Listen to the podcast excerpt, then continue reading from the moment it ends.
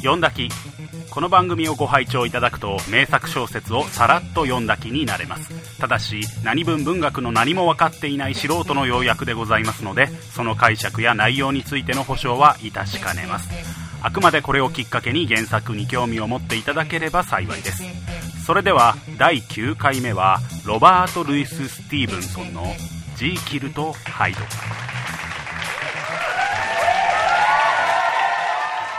はいというわけで読んだき。はい。久しぶりでございますけども、はい。第何回でしたっけ、えーそれはちょっと今わかんない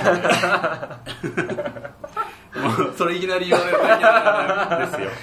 はい、えー今日はですね、はい。なんとですね、、はい。つものメンバー私寿司子と寿司少年とですね、えー達郎君とですね、はい。ゲストにおはい。張さん。張さんはじめまして張さんです。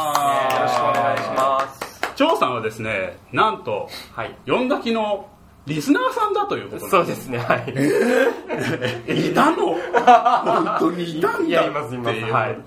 だ今日初対面なんです実は、ええ突然ですねあの番組を聞いてますけど、はい。そんなもん俺でもできるんいやでいやちょっとそんな。俺にやらせろと、間違いない。いやいやいや。ということでですね、やってもらおうじゃないかと。はい。い。やいやいやもうはい頑張ります。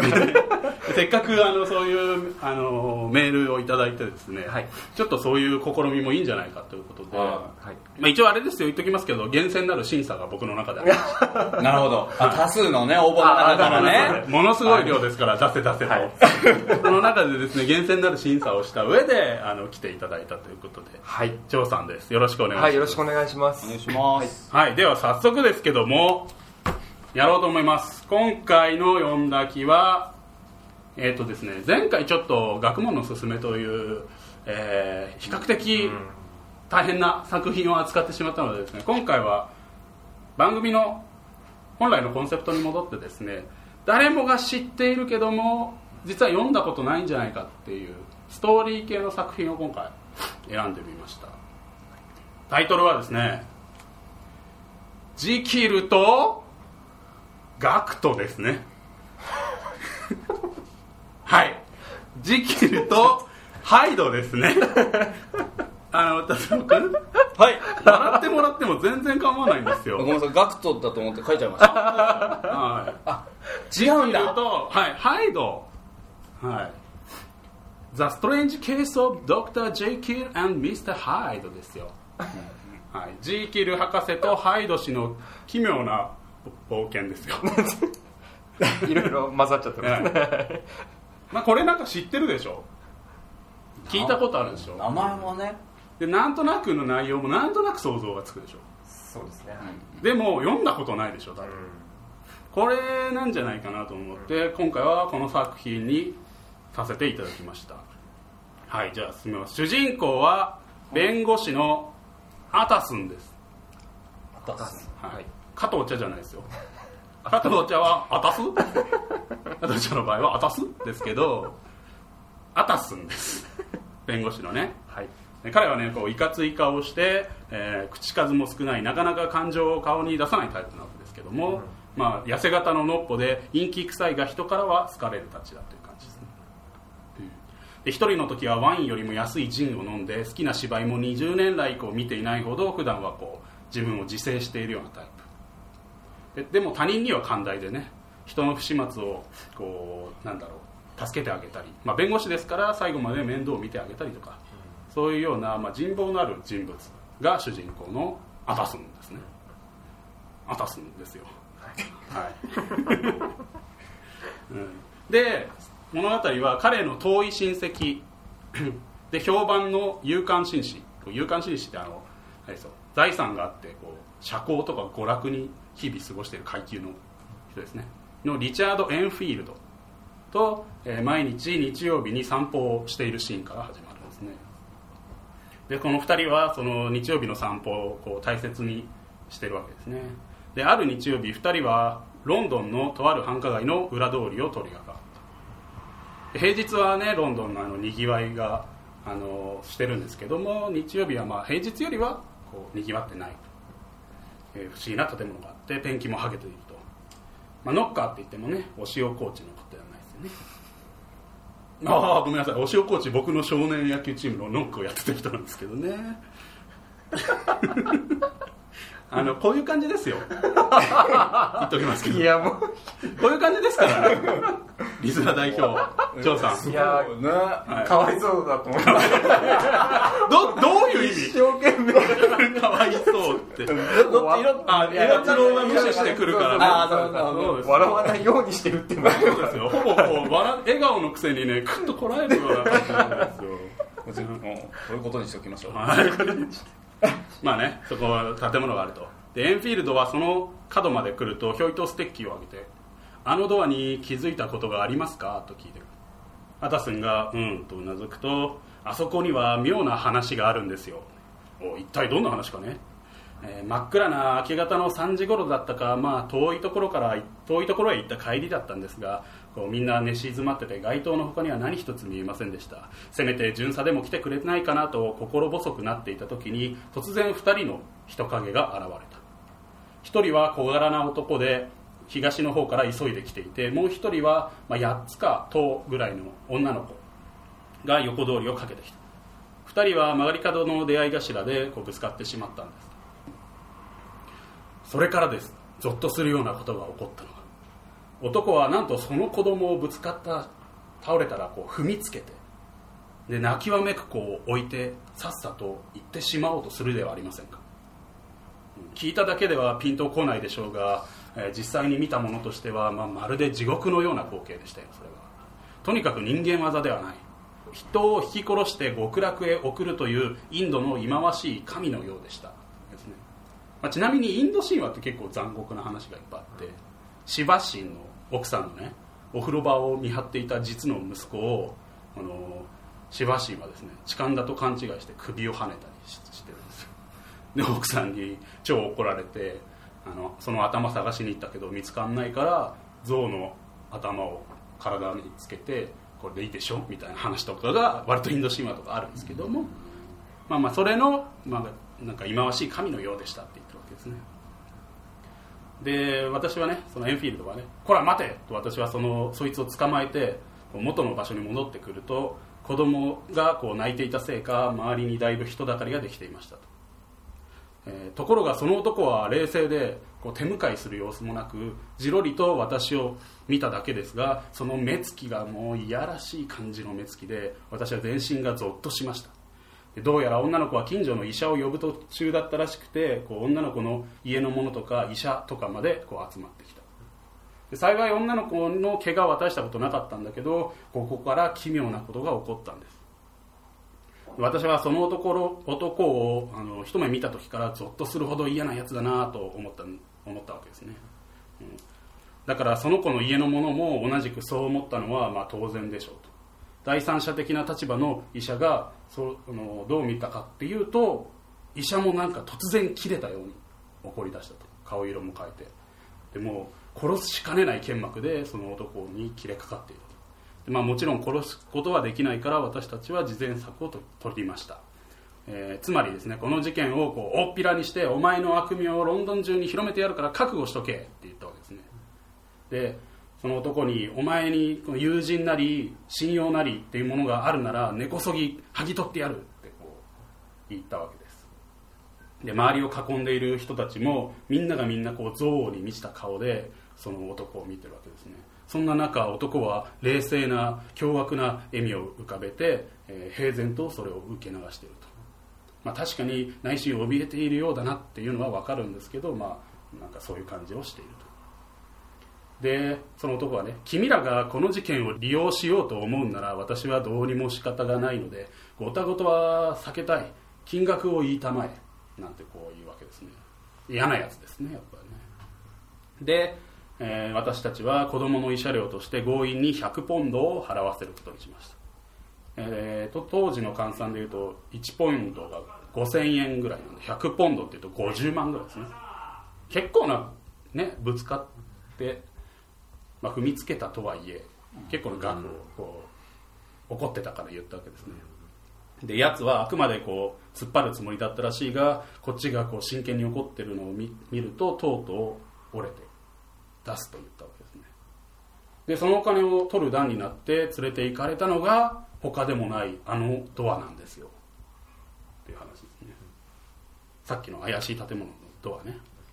でやつは鍵をひょいと出してこう開けて中に入って間もなく金貨で10ポンドばかりとあと残りは銀行の小切手を持ってきたわけです。小切手のあの支払い人はの欄にはあの言えないけども非常に有名な人の名前が書いてあったと。新聞にも出てくるような名前のサインがしてあったわけですね。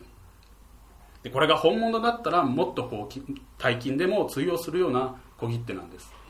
もちろんみんなこう信用できないっていうわけですね。そしたらその小男はせせら笑いながら安心したまえ銀行が開くまで君たちと一緒にいて、えー自分で現金にしてあげるからってこう言うわけです、うん、そこで我々はあのみんなをね一度連れて一旦エンフィールド私の部屋に行ってこう銀行が開く時間まで待ってたわけですね。えーそしてえーどう考えても偽物と思われた小切手は本物だ。その話を聞いてアタスンはこうチェッって舌打ちをするわけですでそれに対してエンフィールドはどうやら君も同感らしいね全くひどい話だよねって言われるきっとあの小切手にサインした紳士はゆすりにでも合ってるんだろうとやつにって言って黙ってしまったと。でアタスンがそれで君はその家にその家でサインした紳士が住んでいるのを確かめたのかって聞くとフィールドは我に返っていや、偶然だけど私はその人の住所を知っていましてねその建物じゃなかったんですよ。それに詮索は嫌いなんで一つの詮索は丘から一つ石を転がすようなもので自分はその後何もしていなくても石がこう転がり落ちて途中の石にいくつもこうぶつかっていってやがて無関係な人に当たって死んだりしてその人の家族を大変な思いをする。まあ詮索ってのはそういうようなもんだから私は詮索はなるべくしない主義なんです。ってエルフィーは言う。でアタスンはそれはなかなかいい主義だね。ただ一つ聞きたいことがあるんだ。その子供を踏みつけたやつの名前を聞きたいんだよ。って弁護士は弁護士であるあのアタスンは言うわけです、うん、そうですね。それぐらいなら差し障りはないでしょう、うん、そいつはテルという名前であごめんなさい、えーとハイドという名前でしたと。テルは、えーグレイのボーカルですけどね。一応。補足ですよ。補足です。分かってると思いますよ、うん、まあねこうハイドっていう名前でした。でそいつの見た目はどんな風だったかねって言うんさ何と言っていいんでしょう。とにかく不愉快ななんか肉肉しいところがあって憎らしいところがあってなぜかそれが嫌なのかがちょっと分かりづらい。と説明しづらいと。どこかしら出来損なっているというか異様な感じなんです。うまく説明できないななんて言ってるわけです。でそれを聞いてアタスンはしばらく黙り込んでからそいつが鍵を使ったというのは確かなんだねと尋ねるどうしてそんなにこう突っ込んでるんだろうって不思議がっているエンフィールド。うん。まあ君が不思議に思うのはごもっともだ。実はね僕はその君が言わなかったサインをしたもう一人の名前を知ってるんだよね。っていうアタスでエンフィールドは「なんだよ知ってるんだったら初めに言ってくれればいいのに」なんつってちょっとムッとしたりなんかしてね。で奴は確かに鍵を持ってましたよ。しかもつい45日前も奴がそれを使うのを私は見たんですからとエンフィールドは答えるわけ。でこれで初めの冒頭部分は終わっているわけですね。次ハイド氏の、えー創作っていう部分です。その晩アタスンはこう暗淡たる気持ちで家に帰り金庫を開くわけ。で一番奥からジーキル博士直筆の遺言状と書かれた書類を取り出し始めた。遺言状にはね医学博士民法学博士法学博士王立教官員などなどジーキルさんはすごい偉い人なんですね。であるジーキル、えヘンリー・ジーキル死亡の際にはその、え所有財産は、え友人であり恩人であるエドワード・ハイドの手に譲渡すること。またジーキルが3ヶ月以上の失踪や行方不明の場合もエドワード・ハイドが相続し博士の家人家の人あの、まあ、召使いとかねそういう人たちに少額な支払いをする以外は何ら義務も責任も負わないでいいと。そういうふうに書いてあるわけ。弁護士としてまた個人的にね彼の知り合いとしてこの書類はすごく嫌だったわけです。アタスンはね。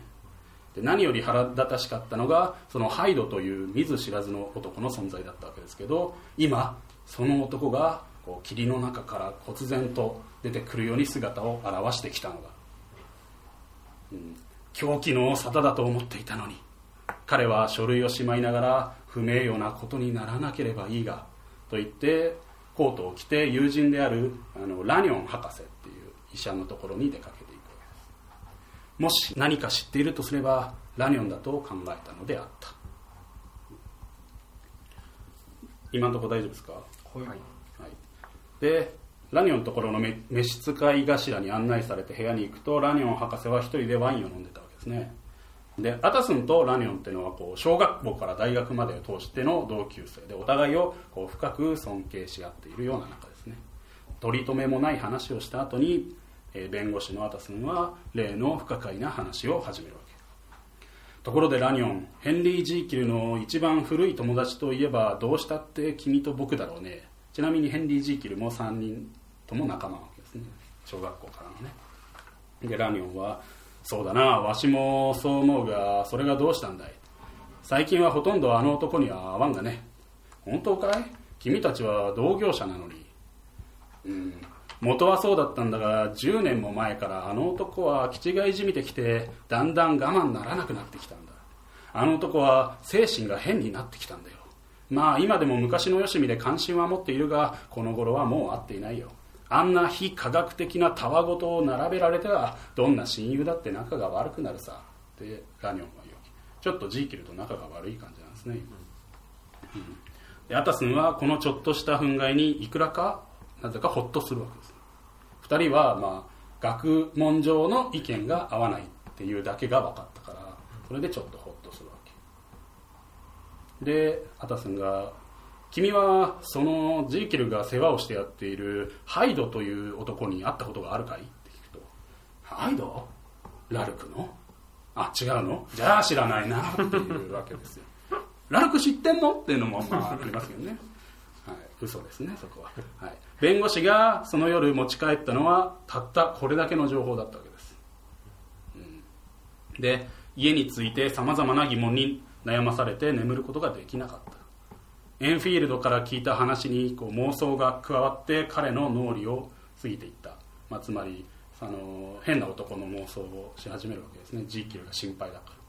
男は夢の中でね男は子供とぶつかって人間の姿をしたアッキーが子供をこう踏みつけ泣き叫んでもこう耳も貸さずに去っていく。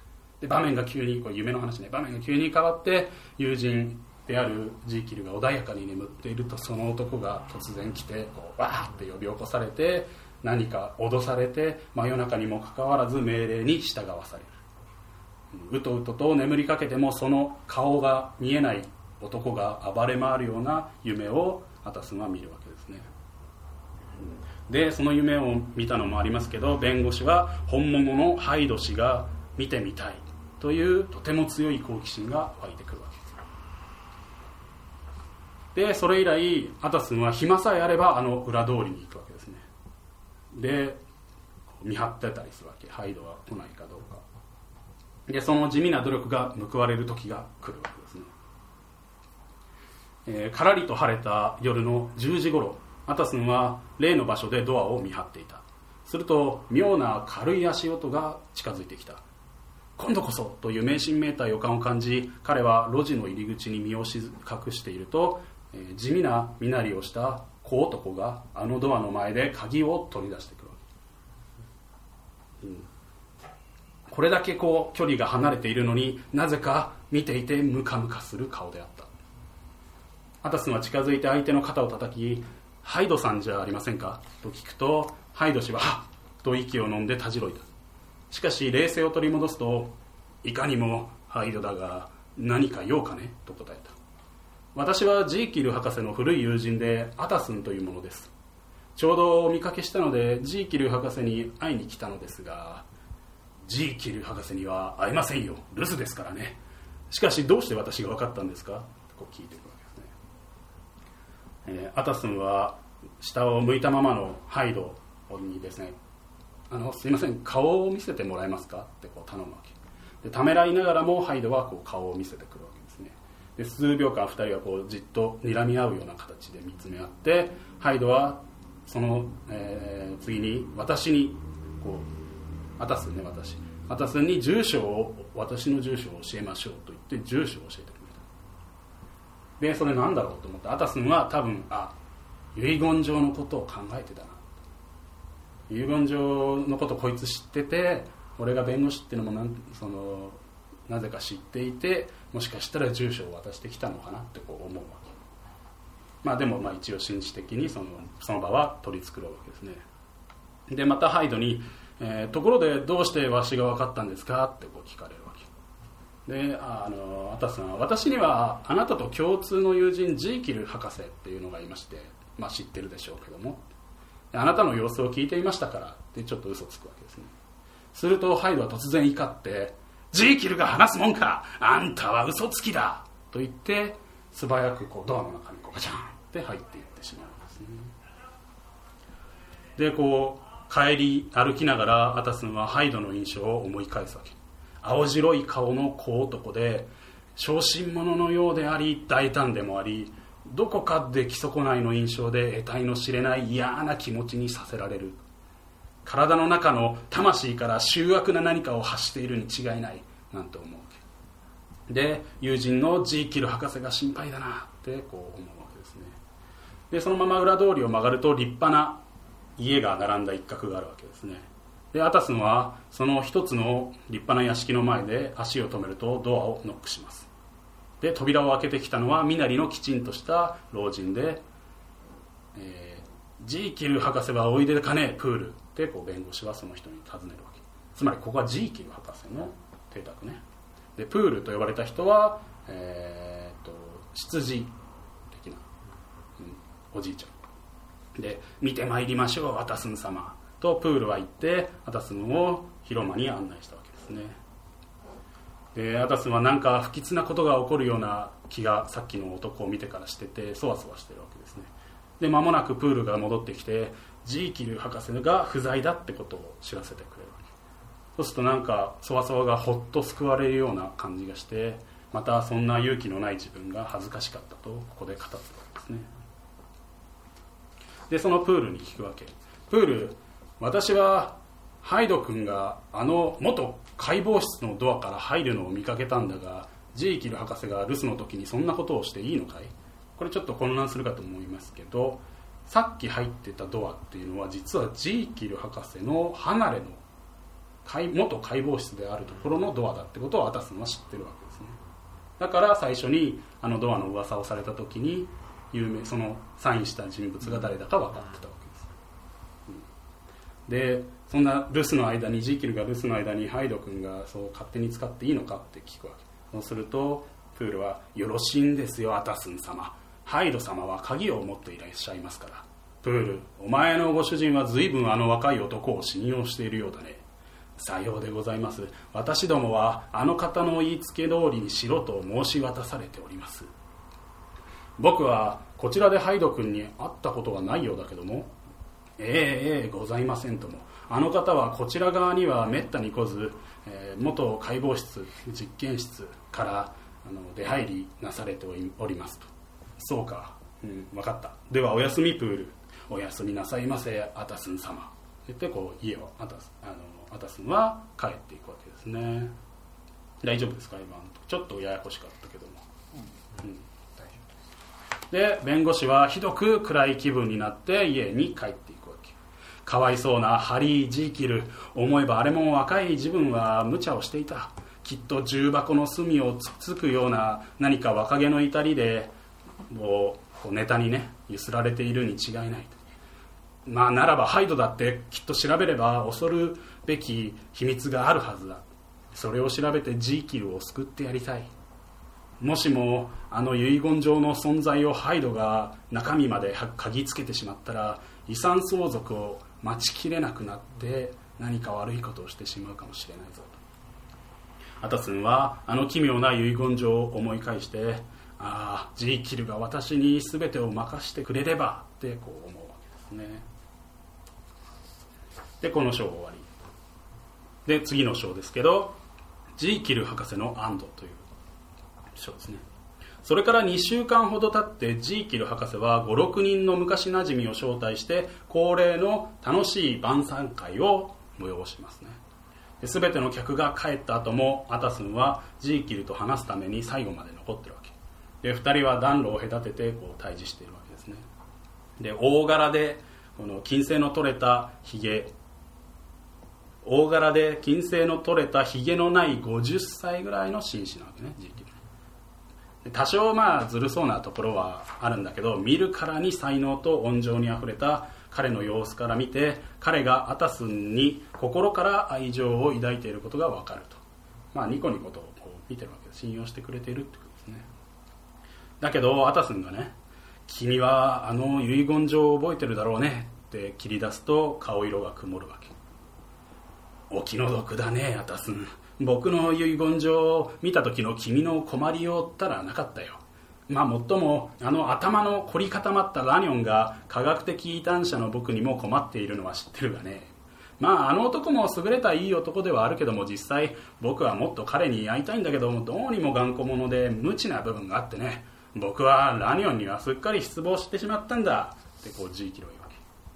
これ話をこうすげ替えてる感じね、でもアタスンは食いつくわけ。あの遺言状は僕が絶対不賛成なのを君は知ってるはずだね。話題を容赦なくこう突き詰めていくわけですね。でアタスンが僕はもう一度改めて反対をしなければならない。ハイドという青年が多少分かってきたからねそうするとジーキルの顔色がこうみるみるとまた悪くなっていくわけ。でもう言わないでくれたまえ。遺言のことはお互い口にしない約束だったじゃないか。君には僕の立場がわからないんだ。アタスン僕は苦しい立場なんだよ。実に妙な立場で話をしてもどうにもならないんだ。ジーキル僕は信用されてもいい人間のはずだよ。すっかり話してくれれば何かしら救えると思うんだ。ああありがとうアタスン僕は君を信用している。なんなら僕自身よりも君を信用してるぐらいだ。しかしこの事件は君が思うようなことじゃない。そんなにひどいことではないんだ。それに僕はハイドと手を切ることができたんだ。どうか個人的なこととしてそっとしておいてはもらえないか。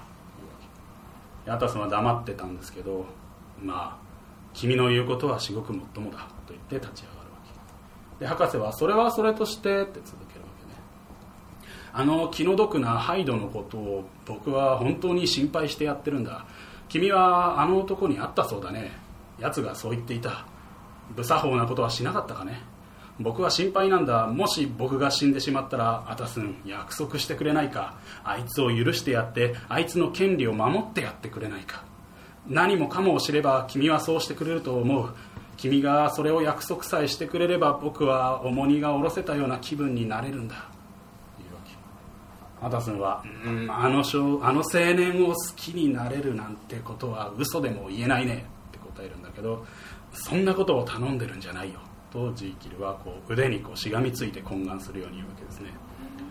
僕はただ正当な権利を守ってやって僕が死んだら彼を助けてやってくれと頼んでいるんだよ。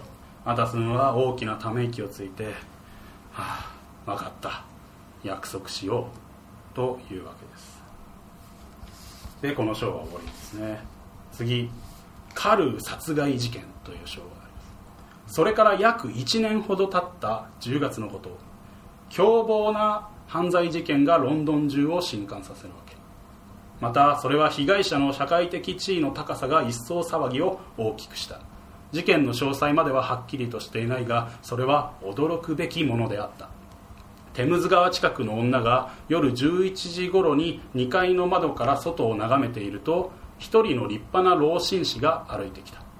そこへもう一人小柄な紳士が近づいてきた。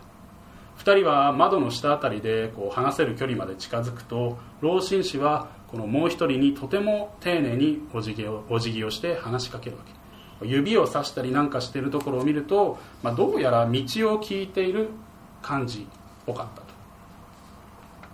で月明かりに照らされた老紳士の顔はこう無邪気で親切そうだったがもう一人の顔を見てその目撃者の女はびっくりしたそれは前に女の主が訪ねてあ女もこれあれなんでしょうね。お手伝いさんかなんかですね。女の主の家に訪ねてきたことのあるハイドという嫌なやつだったからびっくりしたわけ。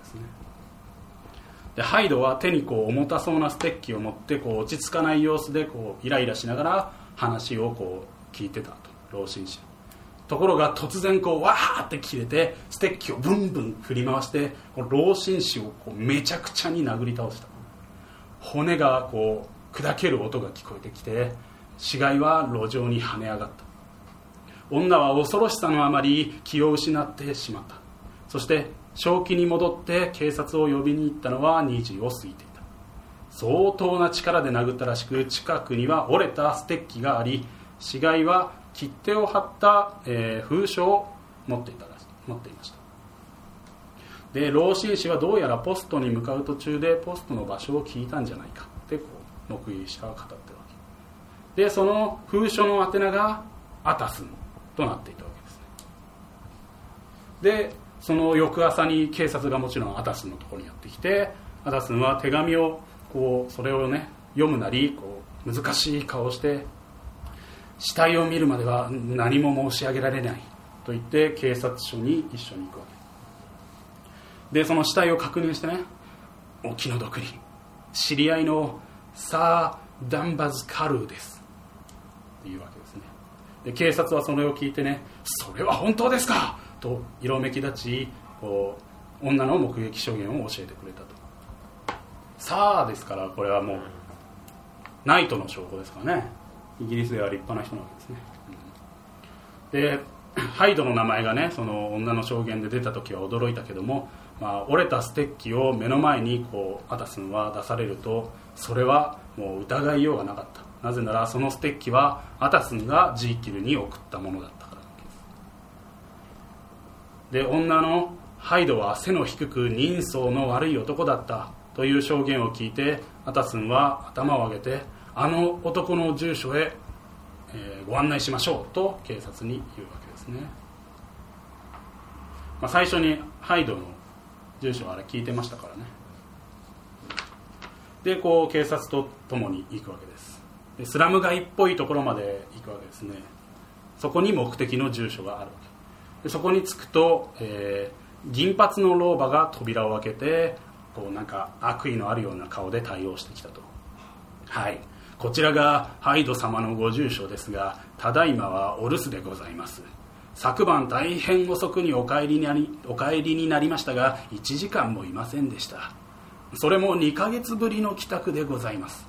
老婆は中にこう入ることを拒んだんだけど警察だってこう分かるとね。なんか逆に喜んだような顔をするわけですね。でああでは逮捕されたんですね。一体何をやらかしたんです？なんてこう言ってくるわけ。どうやらこの老婆にハイドはあまりいい印象を持たれてないようだと。で部屋を見ると、えー脱ぎっぱなしの服が放り出され暖炉にはたくさんの書類がこう燃え捨てられて燃やされていたような跡があった。でその燃えくずから警察は小切手の、えー切れ端を見つけ出して扉の陰からは例のステッキのこの片方が発見された。で証拠は十分揃ったと満足そうに警察は言うんですけども逃亡犯を捕まえるのは簡単なことではないだろうとアタスはその時思ってるわけ。なぜなら彼の人相を知っている人間はごく少なく写真もなければ家族もどこを探しても見当たらなかったからだ。でこの章は終わるわけですね。さあ次は手紙の出来事という章に入ります。アタスンはその日の夕方ジーキルの家に行くわけです。でプールに案内されてこう庭園を横切って、えー家の前の持ち主が解剖室だに使っていた離れへ行くわけね、まあ、要は例のハイドが出入りしてた方の、えー建物に行くと。で部屋に入ると散らかった部屋のテーブルにはなんか科学実験の機材がこう並んでいた。でそこにジーキルはひどくやつれて座っているわけですね。でジーキルは立ち上がろうともせずこう一応挨拶をしたんだけどその声もだいぶ変わっていたと。でプールが部屋から出ていくと例の事件をアタスンは切り出すわけ。でジーキルはそれを聞いて身震いしながら噂で聞いた。ってこういうわけですね。でアタスンがカルはカルってその被害者ね。さあなんちゃらカルねは僕の、えー訴訟依頼人だが、まあ、弁護士ですから、えー君もお客顧客の一人だ。自分の関係していることははっきりと分かっていたい。君がいくら気違いじみていたとしてもまさかあの男をかくまったりはしないだろうね。アタスン神に誓って僕は二度とあれには会わないつもりだ。もうこの世ではあれと僕は関係ない。みんな終わったんだ。もう二度とあれの噂は聞かないだろうよ。ってこういうわけですね。君のためにそうであることを願うよ。なんてアタスンは言うわけ。で、えージーキルが、うんあれから手紙を受け取ったんだ、まあハイドから手紙を受け取ったんだ。それをどうしたものか君に助言をもらいたいんだ。ってこう言ってくるわけ。でアダスンがその手紙が元であの男が捕まりゃしないだろうかと君は心配してるんだね。そうじゃない。ハイドがどうなろうと僕の知ったことではない。この忌々しい事件のおかげで僕の名誉が危なくなってきた。それが心配なんだ。ってこういうわけです。アタスンはジーキルがその利己主義なことを言い出したもんでちょっとキャラに合わないなって驚いたんだけどもそれでも逆に安心したと。そう言ってきたことが。で手紙にはおかしなこう直立な字でこう清春のサインがしてある。わけですね。まあ、清原は黒夢のボーカルなので多分ここはハイドだと思いますね、はい、でまあエドワード・ハイドってこう署名がしてあるわけですよ。でそれには恩人たるジーキル博士に計り知れないご恩を受けていながらかえってご迷惑をかけて申し訳ない。自分には確信のある逃げ道があるから、えー少しも心配はいりません。っていうようなことが書いてあったと。でアタスンはこれを読んでね2人の関係が自分の思っていたような関係ではなくもう少し健全な関係であったっていうことが分かって安心してその今まで邪推をしていた自分を少し恥ずかしく思うわけ。でこれを入ってた封筒はあるかいって聞くとジーキルが「いやうっかり燃やしてしまったんだ。まあだが消印はなかったよ。手紙は使いの者が届けてきたんだ」というわけ、じゃあこれを預かって一晩考えてみよう。頼むよ。とこうジーキルが言うね。でもう一つ聞きたいんだけど遺言の失踪条件の部分を指定したのはハイドなんだろう？って言うと博士は黙ってうなずいた。あいつは君を殺すつもりだったんだ。危なかった。って言うとはジーキルが僕はもっと重大なことを経験したんだ。僕はある教訓を得たんだよって言ってそのまま黙ってしまったわけです。で帰りがけにアタスンがプールにね、えーその執事ねその家のね手紙を届けに来た使いっていうのはどんなやつだったんだいってこういう話を振るわけ。そうするとプールはそんなものは来なかったですよって知らせるわけ。でこれを聞いたアタスンはまた不安になるわけ。ジーキルはハイドに直接会って渡されたに違いないと。もしかするとあの部屋で書かれたものかもしれない。だとすると彼が間違った判断をしていないと良いのだがって心配するわけです。でしばらくしてアタスンは自宅の暖炉の前でこう腹心であるところの自分の腹心であるところのえ主任書記のゲストっていう人とこう座ってるわけ。場面ね。さっきの行った後の帰って自分の自宅。でこのゲストという腹心はとても信用できる人間でえジーキルのこともプールのことも知ってるわけ。さらに筆跡にかけては熱心な研究家でもあるわけですね。だからこの男にこう相談すればもしかしたら結論を出してくれるかもしれないと思って彼に相談するわけですね。で2人だけの秘密っていうことを約束のもとでこの前の事件の犯人の手紙だと言ってこの前の事件っていうのは殺人事件。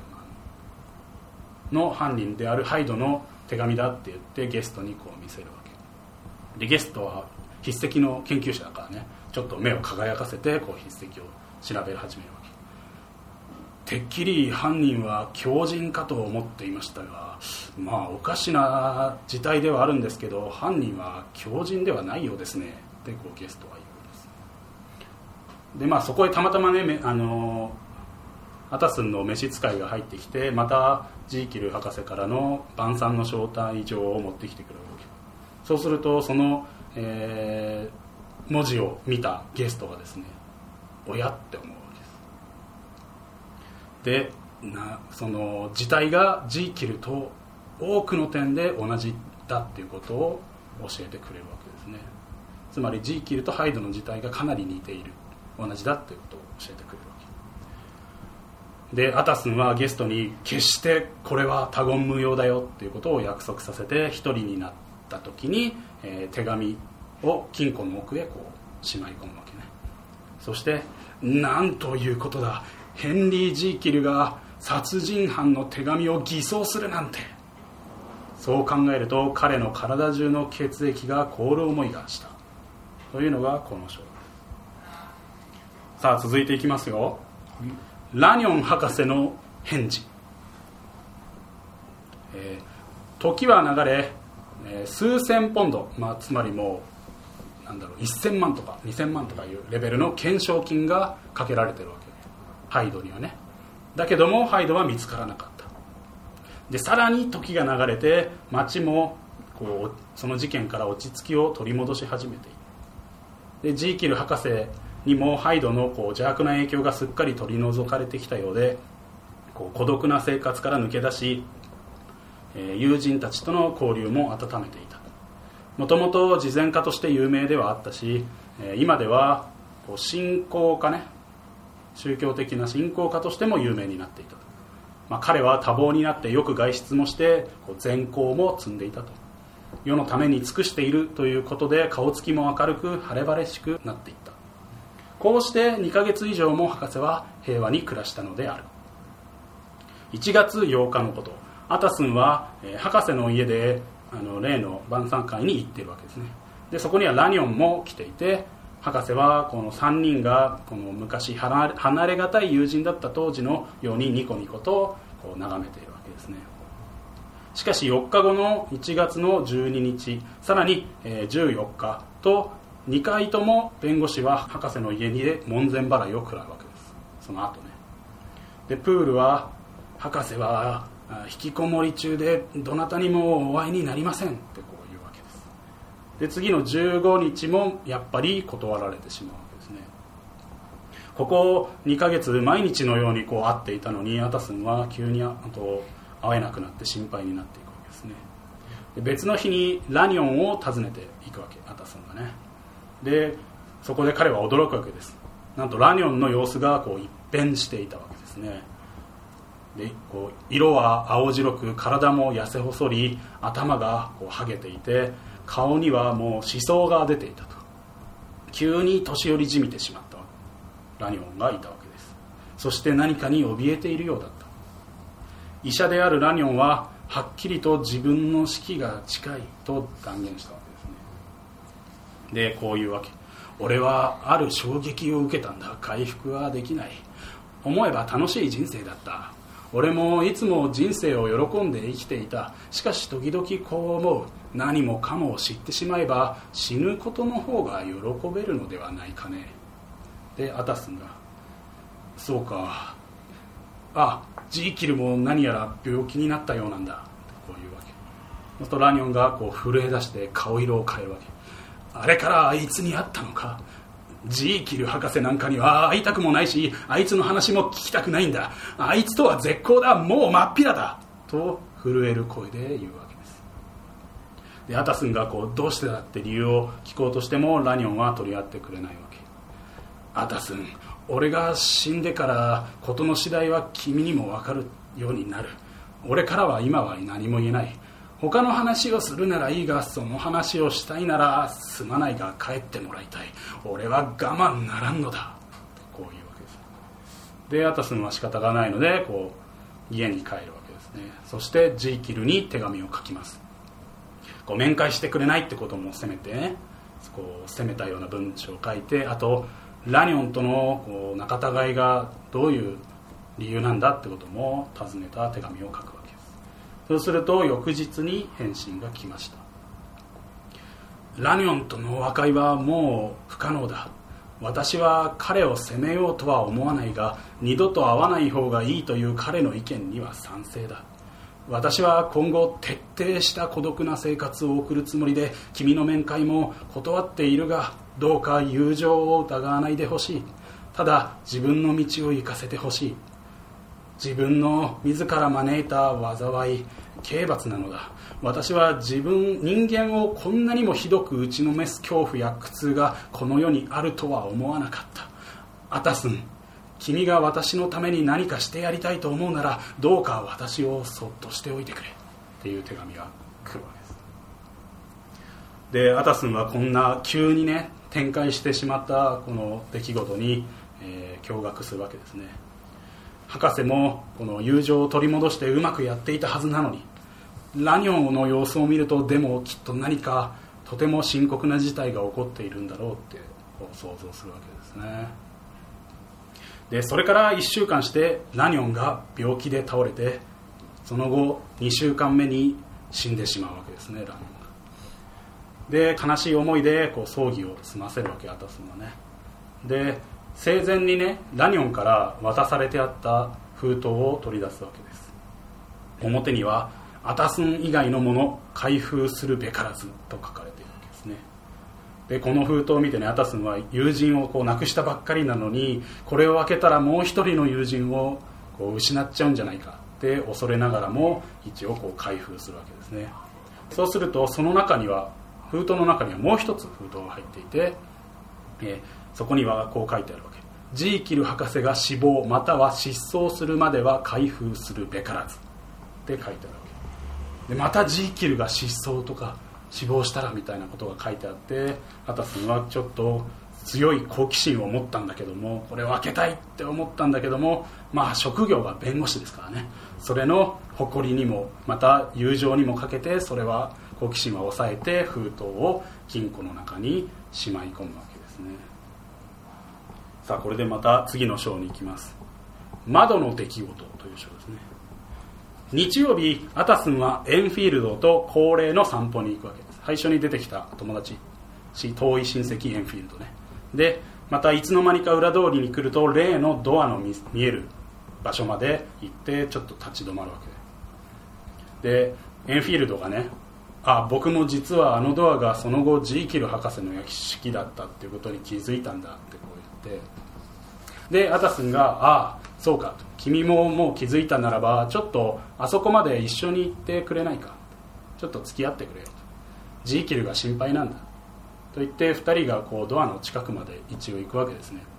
そうすると窓がこう2階の窓が半分入こう開いていてそこにジーキルが寂しそうな顔でこう風に当たっているところだったんですね。でアタスンが言うわけ。下からね「どうしたジーキル？君は良くなったのか?」そうするとジーキルは「元気がないんだアタスン。もう長いことはあるまい。まあそれもありがたいことだ」なんていうわけです。閉じこもってばかりいるからだ。ってこうアタスンが言ってね。あのいとこのエンフィールドと一緒に散歩に一緒に行かないか？って誘うわけ。でそこでエンフィールドを、ね、いとこだってこう紹介するわけですね。で博士もこうねまあそれはできないがここで話ができて嬉しいよって言ってこうにっこりと微笑んだその刹那ですね。その瞬間に微笑みがスッと消えてみるみると恐怖の絶望の顔の表情に変わっていくわけ。でそれをこう見ていた2人もなんかうわなんだってゾッとするような感じだったわけですね。でもすぐ窓がピシャリってしまってそれっきりだったっていう場面で一応前半戦を終わろうかなと思います。さあどうでしょうか？なんかこれはミステリーですね。うん。分かんないところってあった？俺の説明は。うん大丈夫大丈夫大丈夫か。はい。じゃあまあ感想は後でいいかね。はい。うん。というわけで前半戦を終わります